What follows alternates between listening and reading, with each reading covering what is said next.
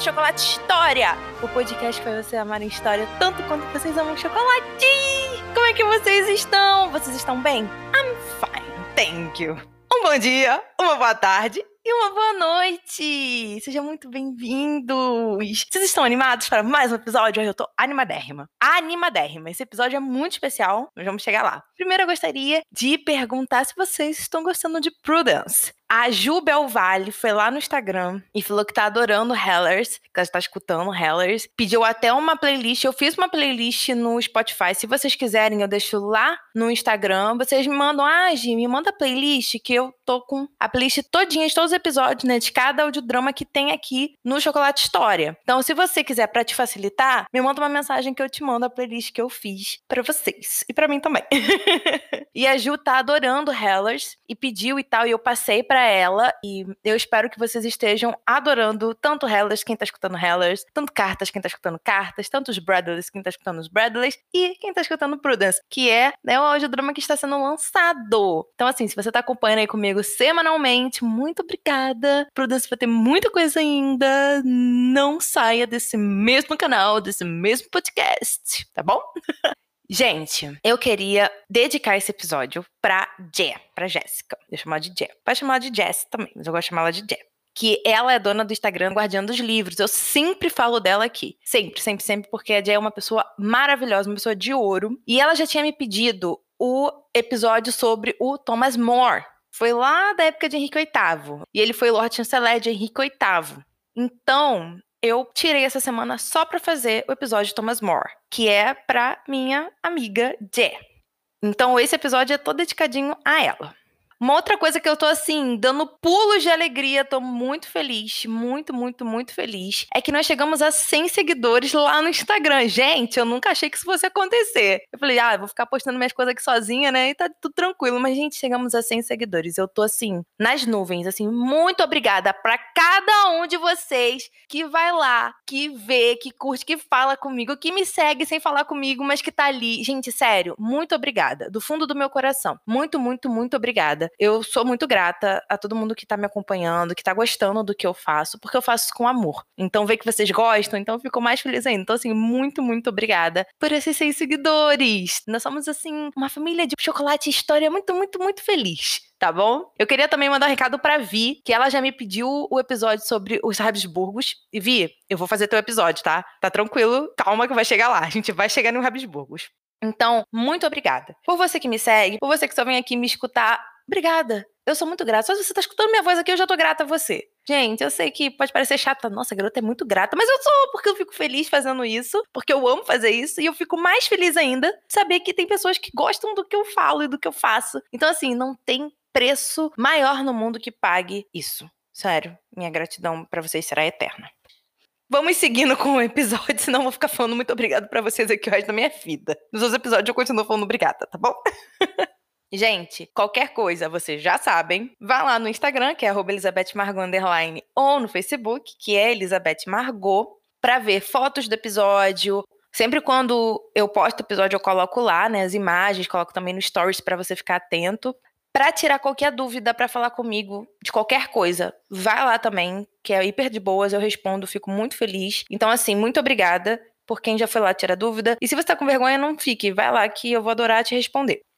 Qualquer coisa, vocês podem ir no www.chocolatehistoria.com.br, que vai levar vocês pro meu perfil no Anchor. E lá também tem todos os episódios bonitinhos. Aí é só clicar que você já começa a escutar o episódio, não precisa de login nem nada. Eu vou deixar o recadinho do Anchor aqui e já volto. E para você também que me escuta em qualquer outra plataforma, seja Spotify, seja Google Podcast, seja Podcast Addict, qualquer outra plataforma, sério. Muito obrigada falar, ah, eu escuto nessa plataforma, falar, ai, que legal, que maneiro. Então, assim, eu fico muito feliz saber também onde vocês estão me escutando.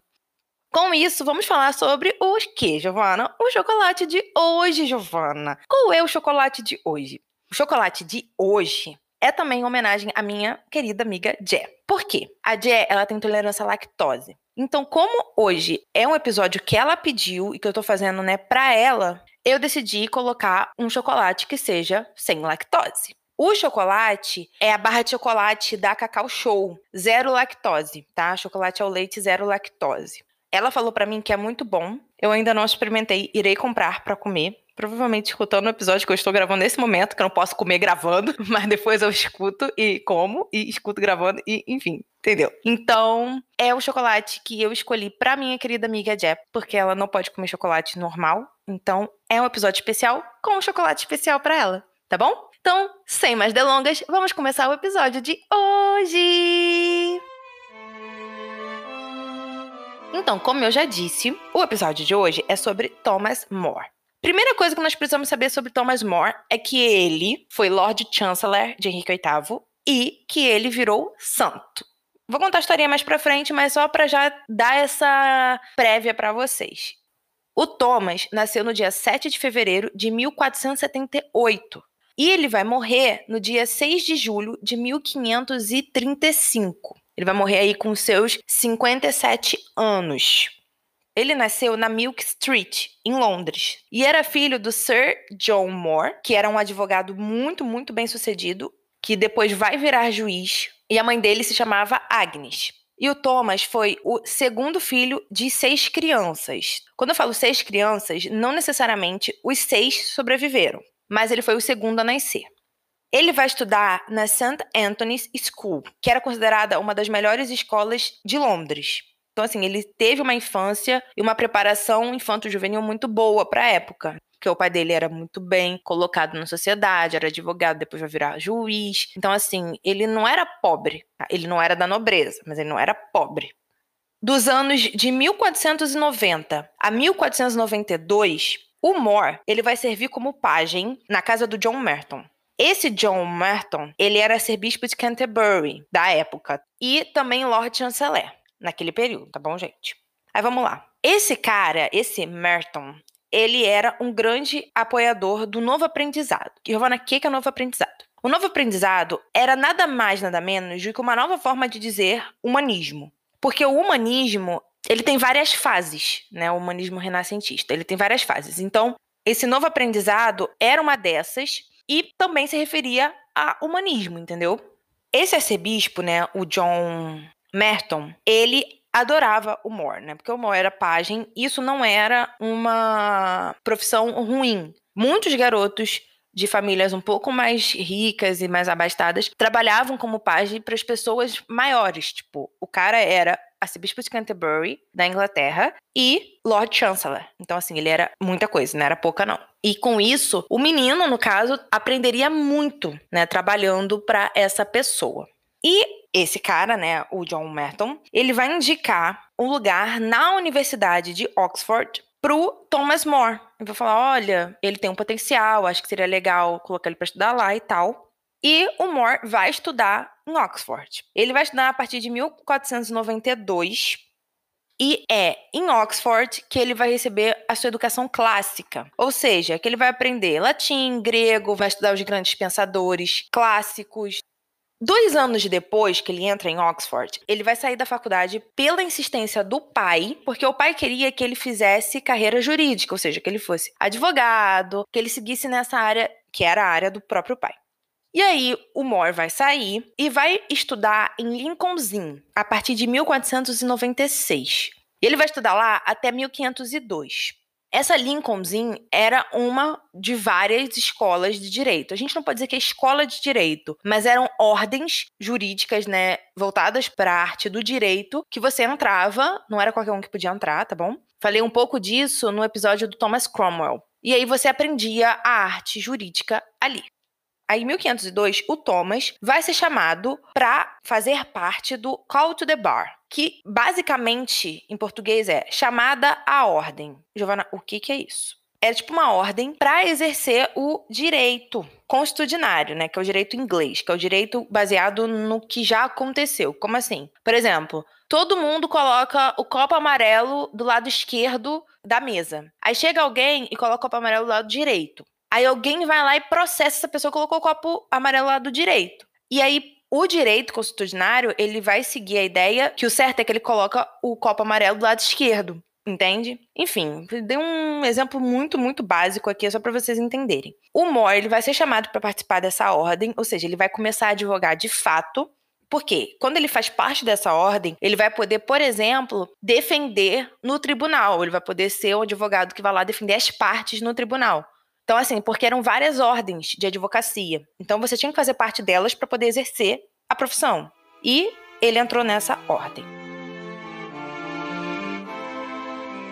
Um ponto aqui já de observação, de curiosidade, o More, ele era amigo do Erasmus de Roterdã, e também era amigo de muitos outros filósofos renascentistas e cristãos também católicos. Ele fez muita amizade com essas pessoas na época que ele era da faculdade.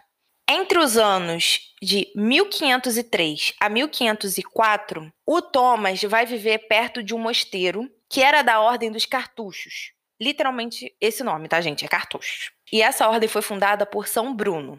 E esse mosteiro ficava fora de Londres, ficava perto dos muros da cidade, que antigamente cidades eram muradas. Paris até hoje tem muro. Se você chegar em Paris, ela tem a Paris que é dentro do muro e depois você tem a Paris que é fora do muro. Nunca fui a Paris, mas tem. Não é por toda a cidade, tá, gente? Calma. Partes você consegue ver que ela é murada.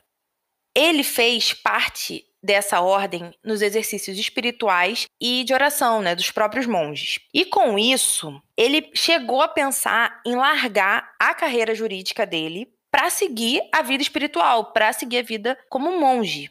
Porém, ele vai desistir da ideia, ele não vai continuar, tipo, ah, não vou seguir carreira religiosa, ele vai de fato seguir carreira jurídica e vai concorrer às eleições do parlamento em 1504.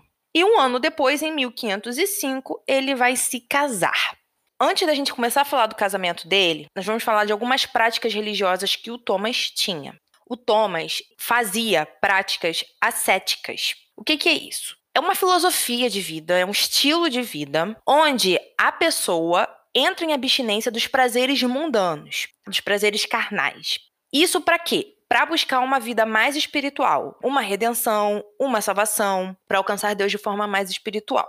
E o Thomas praticava essa filosofia. Ele usava uma camisa silice, que era o quê? Era uma camisa que era colada na pele dele e tinha como objetivo a flagelação, né? Então ela tinha pequenos gruminhos, espetos, qualquer coisa varia de material para material, tá? Não tem material específico, mas que vão gerar uma flagelação no corpo da pessoa, ou seja, vai se machucar, vai sentir dor. E o Thomas usava esse tipo de coisa. Então agora nós chegamos ao casamento do Thomas More. Ele vai se casar com a Janet Colt, e isso vai ocorrer em 1505. Um ponto interessante desse casamento do Thomas é que ele vai dar uma educação melhor para a mulher dele. Quando eles se casam, ele vai fazer ela conhecer a literatura, música, vai dar mais erudição para a esposa. Os dois tiveram quatro filhos: a Margaret, a Elizabeth, a Cecily e o John. Porém, a Jenny vai morrer em 1511. E 30 dias, apenas 30 dias depois, o Thomas More vai se casar novamente. Isso foi uma atitude muito, muito controversa na época, porque tinha o período de luto. E olha que nego nem respeitava tanto, mas ainda assim, 30 dias depois era muito pouco. Tanto que ele teve que pedir uma dispensa da primeira certidão de casamento dele para poder casar de novo. E como ele era um homem muito íntegro para a sociedade, ele conseguiu, foi tranquilo ele casar novamente, mas foi uma ação estranha. E a segunda esposa dele vai se chamar Alice Middleton. Ela já era viúva e já tinha uma filha. Os dois não vão ter filhos juntos e o Thomas vai criar a filha da Alice como sua. Vai ter um carinho, vai criar igual como se fosse as outras filhas dele. E também ele vai se tornar guardião de mais duas meninas. A primeira menina que ele vai se tornar guardião é a Anne. Ela vai depois se casar com o próprio filho dele, né, o John. E a segunda vai ser a Margaret Gibbs, que foi a única de todos os filhos do Thomas More a ver a execução dele. O Thomas foi um pai afetuoso. Ele sempre escrevia para os filhos, sempre fazia os filhos escreverem para ele quando ele estava fora. Ele incentivava, ele dava educação, ele sempre foi um pai muito, muito afetuoso. Tanto que ele deu a mesma educação que o filho dele, John, tinha para as filhas, seja as biológicas ou seja as outras meninas que ele virou guardião era a mesma educação, tanto para o menino quanto para as meninas. E isso era algo novo na época, isso era algo, de certa forma, revolucionário. Agora, a gente chega num ponto muito interessante, que não faz parte, de certa forma, da vida dele, mas que faz ao mesmo tempo. Calma, vou explicar. Em 1527, o Robin, que era um dos principais pintores da época de Henrique VIII, ele vai fazer o retrato da família More. Porém, no século XVIII, o retrato vai ser queimado num incêndio e aí vai se perder. Mas aí nós temos outras versões desse retrato que existem até hoje e que são elas que nós vamos falar. Essas versões foram pintadas pelo Roland Locke. Ele era um copista, ou seja, ele copiava os retratos que existiam para colocar em outras galerias e tudo mais. Isso não era um problema. E esse retrato provavelmente foi pintado por volta de 1593, encomendado provavelmente pelo neto do Thomas More para comemorar as cinco gerações da família e tudo mais. Ele tinha as mesmas pessoas que estavam no retrato original do Robin, porque ficou a imagem base, né, a imagem rascunho do quadro. Então a gente consegue ver quem eram as pessoas que estavam no quadro do Robin. E também foram colocados os descendentes, né? Ou seja, o neto que pediu para pintar e tudo mais e eles com suas roupas contemporâneas, ou seja, o povo antigo e o povo novo junto. O Roland também excluiu alguns elementos que o Robin pintou, mas isso não é um problema em si. No geral, a pintura é bem, bem parecida com a pintura do Robin, porque na real ele também se baseou no rascunho que sobreviveu essas duas versões do Roland que existem. E o rascunho do Robin vai estar tá lá no Instagram, tá? Para vocês verem e compararem. Tem todos os filhos do Thomas, tem o Thomas, tem a esposa dele, a Alice, e tem até o pai dele, o John Moore. Então, assim, Caso vocês ficam interessados, vão dar uma olhada, porque é uma pintura bem completa. Por isso que eu já trouxe ela aqui de cara. Já tô falando de família, a gente já joga aqui. Agora, nós vamos para a vida política do Thomas More. Lá em 1505, né, que ele teve o primeiro casamento, ele subiu ao parlamento, né? Ou seja, ele foi eleito ao parlamento. Ele tinha se candidatado e foi eleito. E ele representava a região de Great Yarmouth.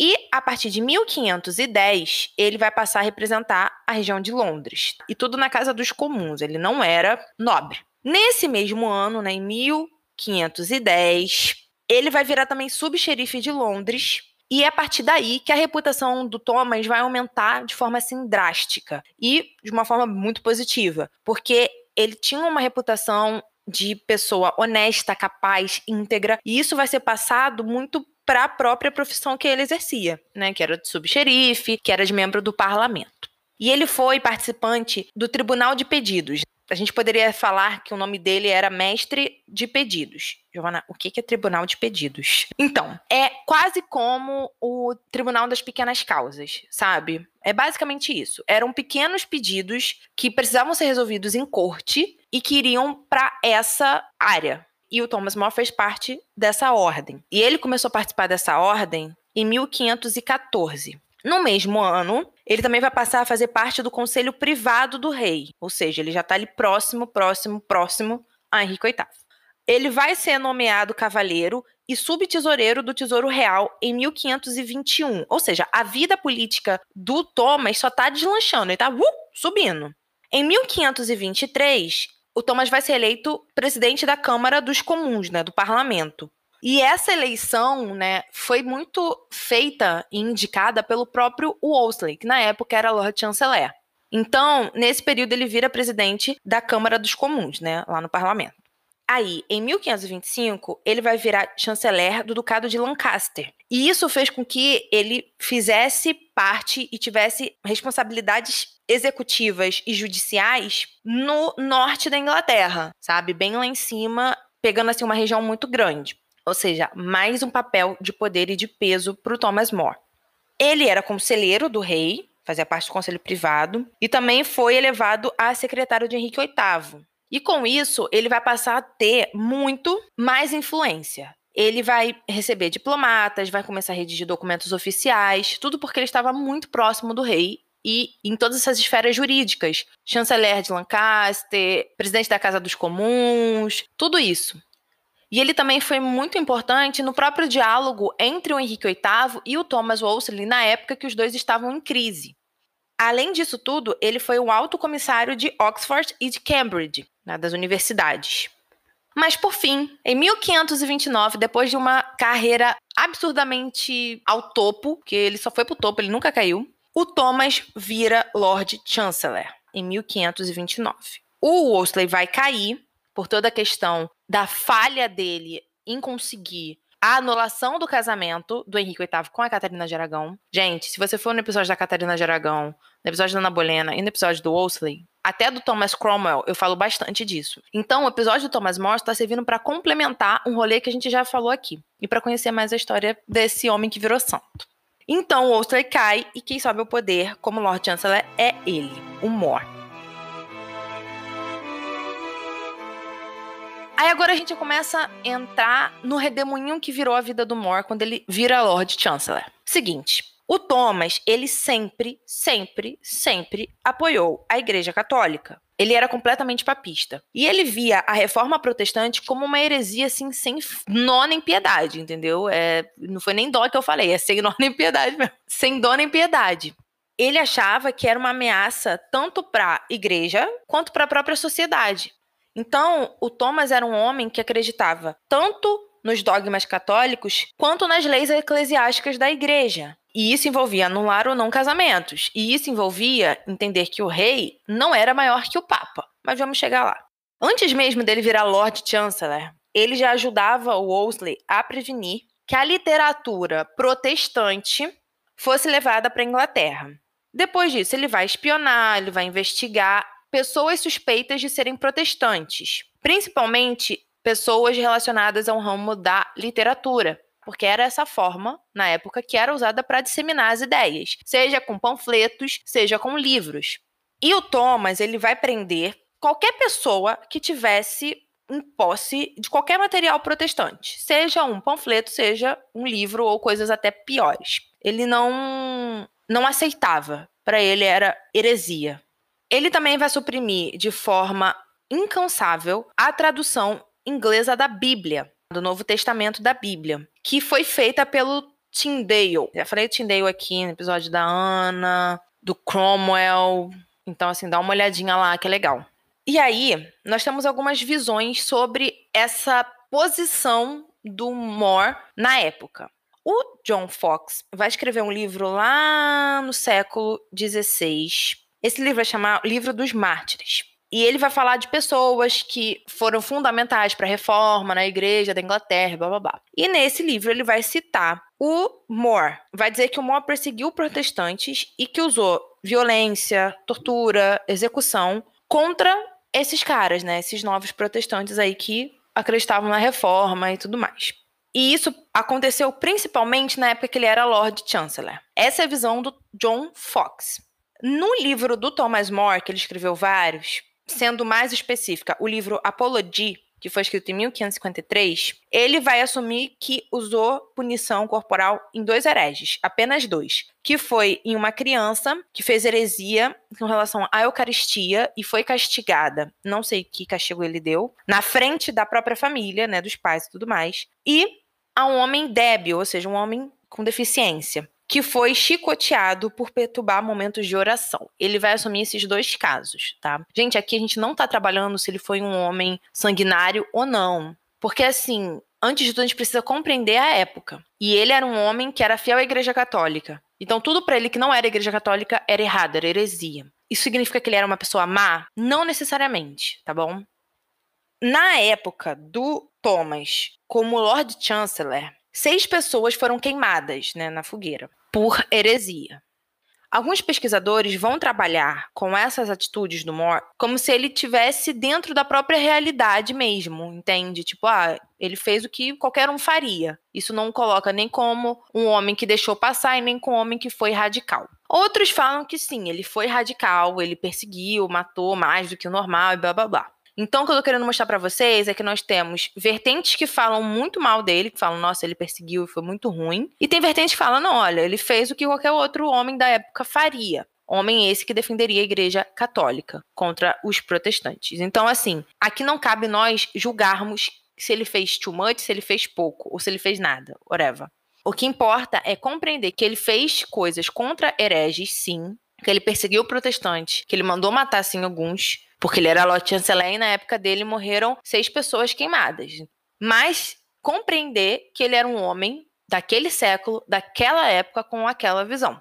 Isso transforma ele em uma pessoa ruim? Foi o que eu falei. Não necessariamente. O More, ele vai continuar fiel à Igreja Católica e à soberania do Papa. Isso aí é inquestionável para ele. Tanto que ele vai se recusar a assinar o juramento de supremacia da época do Henrique VIII. Falei muito disso no episódio da Catarina de Aragão, no episódio da Ana Bolena, no episódio do Cromwell, no episódio do Parlamento da Reforma. Então, assim, tem bastante episódio sobre essas coisas. E ele também se negou a apoiar a anulação do casamento do Henrique VIII com a Catarina de Aragão. Porém, o pulo do gato é entender que o Thomas ele não vai rejeitar essas ações de forma pública, de forma aberta. Ele fazia isso de forma privada, de forma particular. Ou comentando com alguém dentro de casa, ou não comentando até com ninguém. Mas ele nunca desaprovou o rei de forma pública. Então, no dia 16 de maio de 1532, o Thomas More, nosso querido Thomas More, vai renunciar ao cargo de Lord Chancellor. E mesmo ele renunciando e mostrando para Henrique que não estava satisfeito com os caminhos que o Henrique estava tomando, o Henrique vai continuar amando e tendo o Thomas como amigo, né, nas suas graças, por assim dizer. Eu acho que essa é a questão tão legal de compreender a dinâmica da relação do Henrique VIII com o Thomas More, é que o Thomas, ele em nenhum momento desrespeitou o Henrique. Talvez por isso ele tenha continuado nas graças do Henrique por muito mais tempo. Mas ele deixava claro que não concordava com a situação. E foi por isso que ele saiu do poder, né? Ele deixou de ser Lord Chancellor. Essa relação do Thomas com Henrique VIII era rara, porque se você era contra o rei, você falava, olha, não vou assinar, não concordo tal, o cara ficava putaço e te mandava pra forca. Com o More, não foi bem assim. Então, é uma relação bem, bem particular, sabe? Tipo, no sentido de ser diferente. Tanto que o Thomas não foi na coroação da Ana Bolena, mas ele chegou a mandar uma carta pro Henrique, abençoando a nova rainha, mas não indo na coroação. E tudo bem, tudo bem. Seguindo, no dia 13 de abril de 1534, o Thomas vai ter que comparecer a uma comissão para jurar fidelidade ao ato de sucessão. Ele aceita que o parlamento declare a Ana como legítima rainha da Inglaterra, porém ele vai recusar a validade espiritual do casamento do rei. E é aí que o bicho pega. Ele vai recusar de fazer o juramento da supremacia, que era o quê? A coroa da Inglaterra acima da igreja, acima do papa. Ele vai se recusar. E ele vai recusar também a anulação do casamento do Henrique VIII com a Catarina de Aragão, ou seja, ele não vai aceitar isso. O Thomas também vai se recusar a assinar o juramento de sucessão, que era o quê? A confirmação de que a Ana era a legítima rainha da Inglaterra e que os filhos que o Henrique e ela teriam seriam os verdadeiros herdeiros. Ele se recusou a assinar esse juramento. Com isso, quatro dias depois, Thomas More é preso na Torre de Londres amando de Henrique VIII, de todo mundo, né, do Conselho do Rei. Foi na torre que ele vai escrever o livro dele chamado A Dialogue of Comfort Against Tribulation, que é basicamente um diálogo de confronto à tribulação, né? Porque ele diz que esse período ele estava passando por tribulações.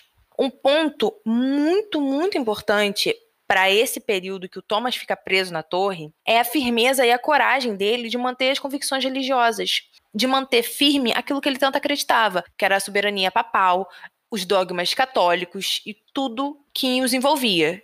E tudo isso ia contra quê? Contra toda essa reforma que o Henrique estava fazendo. Então ele não podia confirmar as coisas que o Henrique estava fazendo porque ele não acreditava.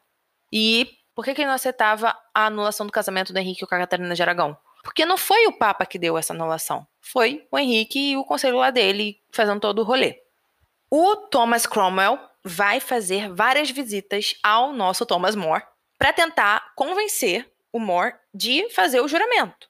Isso muito também a pedido do próprio Henrique, porque o Henrique gostava muito do Thomas More. Mas o More falou assim: não, não farei. Ele se recusou a fazer o juramento. Por fim, ele vai ser julgado por alta traição que estava descrita no ato de traição de 1534, que especificava o quê? Que se uma pessoa negasse a dignidade e a legitimidade da rainha de seus filhos, estaria cometendo alta traição. E foi exatamente isso que o Thomas More fez na visão do povo da época lá, né, do Henrique e de todos os outros nobres. Ele vai ser julgado no dia 1 de julho de 1535. E no julgamento, o Moore, ele vai se apoiar no argumento que é aquele que cala consente. Porque o Moore nunca disse não, mas ele também nunca disse sim. Esse era o pulo do gato para ele. Ele fala: olha, eu nunca neguei, mas eu também nunca afirmei. Então, quando eu me calo, eu estou consentindo. Porém, Henrique e conselheiros e Cia não queriam isso, queria que ele falasse sim, fizesse o juramento.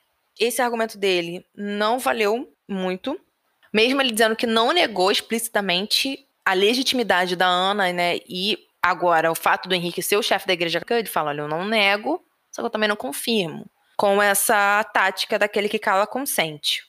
Ele vai se recusar a responder todas as perguntas sobre esse assunto, justamente por seguir essa ideia que ele estava defendendo. O Cromwell vai levar o Richard Rich, que era um procurador-geral na época, para testemunhar contra o Moore, né? Dizer que o Moore disse que negava Henrique como legítimo chefe da igreja. Porém, é duvidoso que isso tenha acontecido, e o próprio Moore coloca isso em xeque. Entende? Ele fala: eu mal falo para minha família os meus pensamentos, como é que eu vou falar para uma pessoa fora da minha família? Mesmo na torre, ele não abriu a boca. Como é que ele ia falar para outra pessoa? Entendeu? Então ele usa muito esse argumento de que, olha, isso é duvidoso porque eu não abri minha boca. O veredito vai sair em menos de 15 minutos de deliberação e o Moore vai ser considerado culpado. E o que acontece? Ele seria enforcado, arrastado e esquartejado, porque essa era a sentença para quem não era da nobreza. Porém, o Henrique ele fez uma exceção e decretou a execução apenas por decapitação. Né? Ele seria decapitado. E ele vai ser morto, decapitado, no dia 6 de julho de 1535. Thomas More vai ser executado. O Thomas vai ser enterrado na Torre de Londres, né, na capela da Torre de Londres, a St. Peter at Vincula, que tem um montão de gente que morreu na Torre de Londres lá. E ele vai estar em uma sepultura sem identificação, que era comum para a época.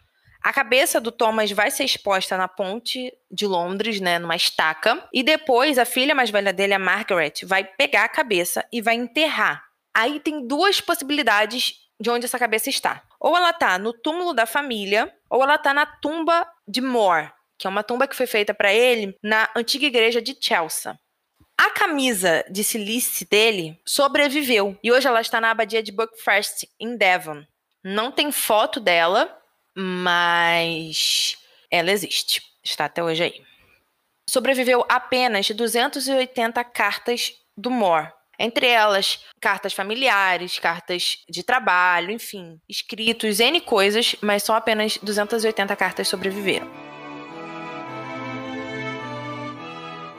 Aí agora nós vamos falar do Thomas More, santo, porque ele é santo. E aí, Giovana, como é que é esse rolê? Primeira coisa que eu quero falar é que a Ordem de São Francisco homenageia o Thomas como um membro dela.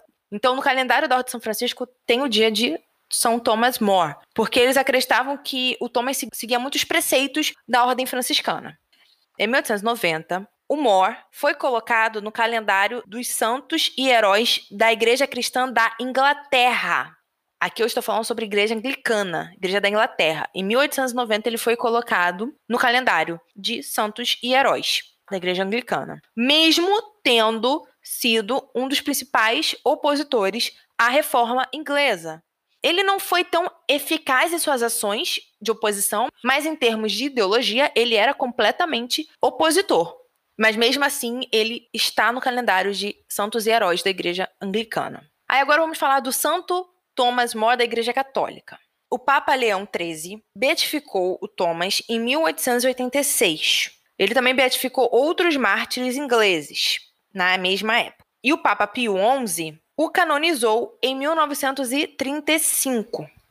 Aí, nos anos 2000, o Papa João Paulo II vai tornar o Thomas More santo padroeiro dos estatistas e políticos.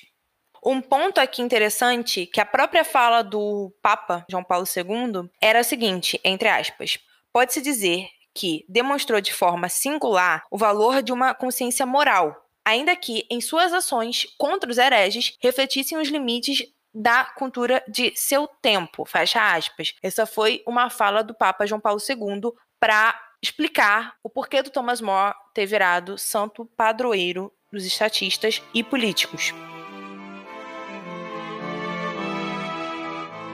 E por fim, que não é menos importante at all, vamos falar sobre as obras do Thomas More. Eu vou ser bem sincera com vocês. Eu vou ser, assim, bem generalista, porque senão eu só ficaria falando título de título de título de obra. Resumindo, ele publicou 12 livros em vida. E sete livros foram publicados após a morte do Thomas More.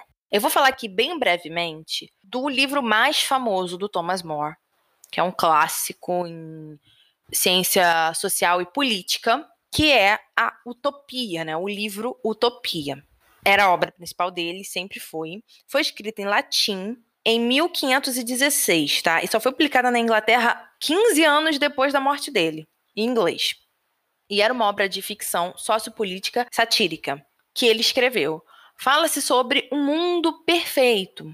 Um ponto aqui, gente, eu não vou falar sobre utopia aqui, porque já entra em dezenas de outros temas que confundem. Mas caso vocês queiram que eu fale, eu faço só um episódio sobre utopia e sobre N outros livros clássicos.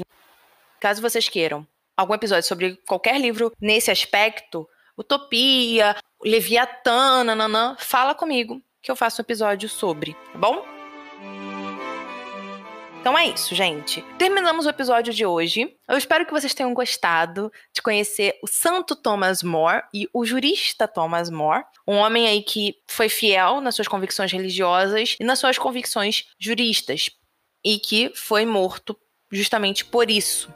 Então eu realmente espero que tenham gostado. Jé, espero que você tenha gostado. É isso, gente. Não vou me demorar mais. Escutem Prudence, amem Prudence, qualquer coisa, vocês já sabem. Instagram é o arroba Elizabeth Margot underline. E o Facebook é Elizabeth Margot. Qualquer coisa vão no www.chocolatehistoria.com.br. Tem todos os episódios para vocês. Qualquer coisa, falem comigo. Vão lá no Instagram, ver as fotinhos. E é isso. Fiquem com Deus. Um grande beijo e tchau!